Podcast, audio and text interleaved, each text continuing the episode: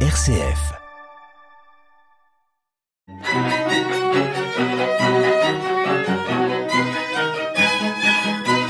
Les heures de répétition s'enchaînent pour les jeunes musiciens dans le studio 1 de la ferme créative de l'abbaye de Noirlac sous la direction de la violoniste Marianne Piketty. On travaille beaucoup, on travaille trop, très intense. On commence à 9h30 avec un planning très serré qu'on n'arrive pas à tenir. Mais aujourd'hui, l'ensemble à cordes va un peu souffler. L'académie accueille des jeunes de l'EPI, d'une structure d'insertion vers l'emploi, une sorte d'école de la seconde chance, pour un concert privé en avant-première et un petit cours de musique. C'est un violon. Vous savez quand ça se joue?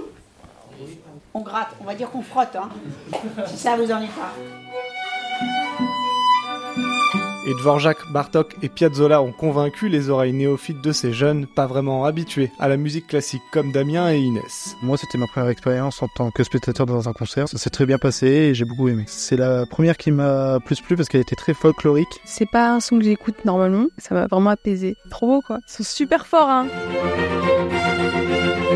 Super fort, on peut le dire, ces jeunes musiciens viennent des meilleures écoles d'Europe. Eva, qui étudie le violon à Budapest, a apprécié l'expérience. Je suis pas sûre que d'eux-mêmes ils ouvriraient YouTube et écriraient Bartok, Divertimento. C'est un plaisir. Ça donne envie de leur dire ah peut-être que vous aimeriez écouter un peu plus souvent ou même se rendre à un concert euh, de musique classique. C'est aussi une manière de jouer différente pour ces futurs professionnels, explique Mikel, violoncelliste espagnol. Dans le monde de la musique classique, souvent il y a beaucoup de jugements et il trouve qu'avoir un public qui peut-être n'a pas beaucoup d'idées de comment des choses vont se passer d'avance, ça nous permet un peu de nous libérer.